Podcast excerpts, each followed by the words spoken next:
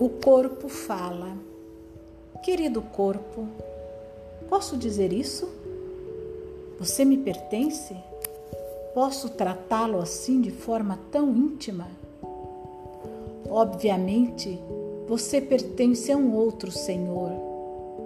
Não é assim que você está a serviço de uma outra coisa que dispõe de você, de você e de mim. Então, como posso ousar chamar você de meu? Não seria o, contra... o contrário? Não seria o contrário? Para estar junto a você com amor, não deveria lhe pedir que me chamasse de seu? Que me mostrasse o caminho? Que me conduzisse ao seu Senhor? Que se curvasse comigo perante Ele? Que se entregasse comigo a Ele? Mostrando submissão? Dessa forma, seu Senhor falaria comigo através de você.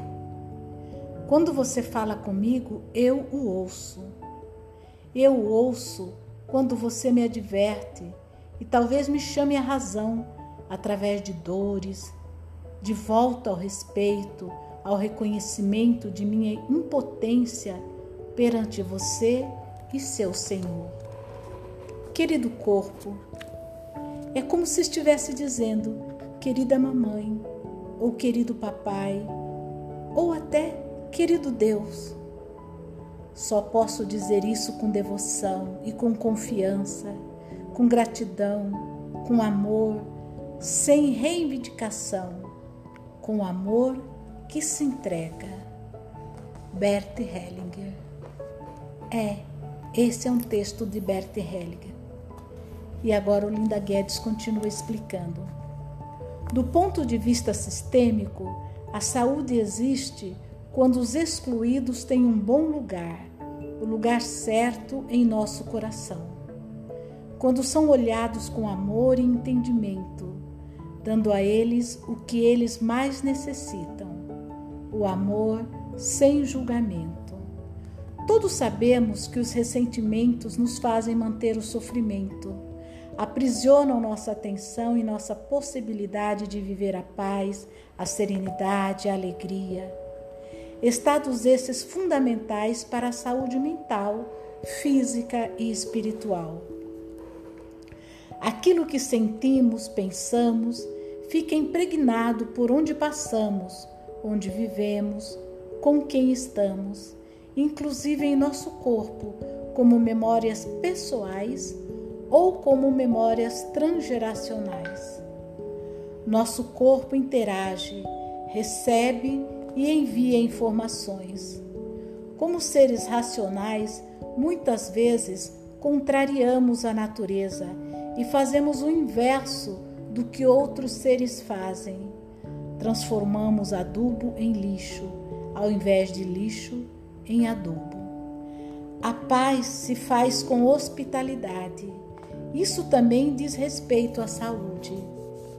Se a maior fome é o pertencimento, a hospitalidade é o grande movimento da paz. Sem segurança, não há saúde. Onde há hospitalidade, há paz. A segurança só é possível com a paz presente.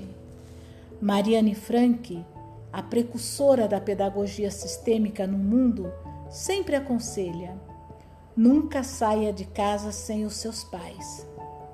O medo não é um bom companheiro para passear por aí. Os nossos pais, sim. Imagine sempre um anjo da guarda consigo. Uma asa é o pai, a outra é a mãe. Eles nos deram a vida. A sabedoria popular diz que a vida começa aos 40 anos Entretanto, eu afirmo, a vida começa a partir do momento que somos amadurecidos. Enquanto não amadurecemos, a vida não deslancha, não vai para adiante, caminha-se em círculos em torno dos emaranhamentos e lealdades sistêmicas. Amadurecer é entender quais são as tarefas que nosso destino pede de nós e realizá-las. Amadurecer é não brigar com a realidade, é dizer sim para a vida de um modo totalmente sábio e disponível. Quando tornamos completos, a estranheza é um sinal. A nova vida é mesmo um tanto esquisita. A transformação vem de dentro, vem da alma e não do ego. A consequência de estar junto é que nos faz ver e sentir a paz.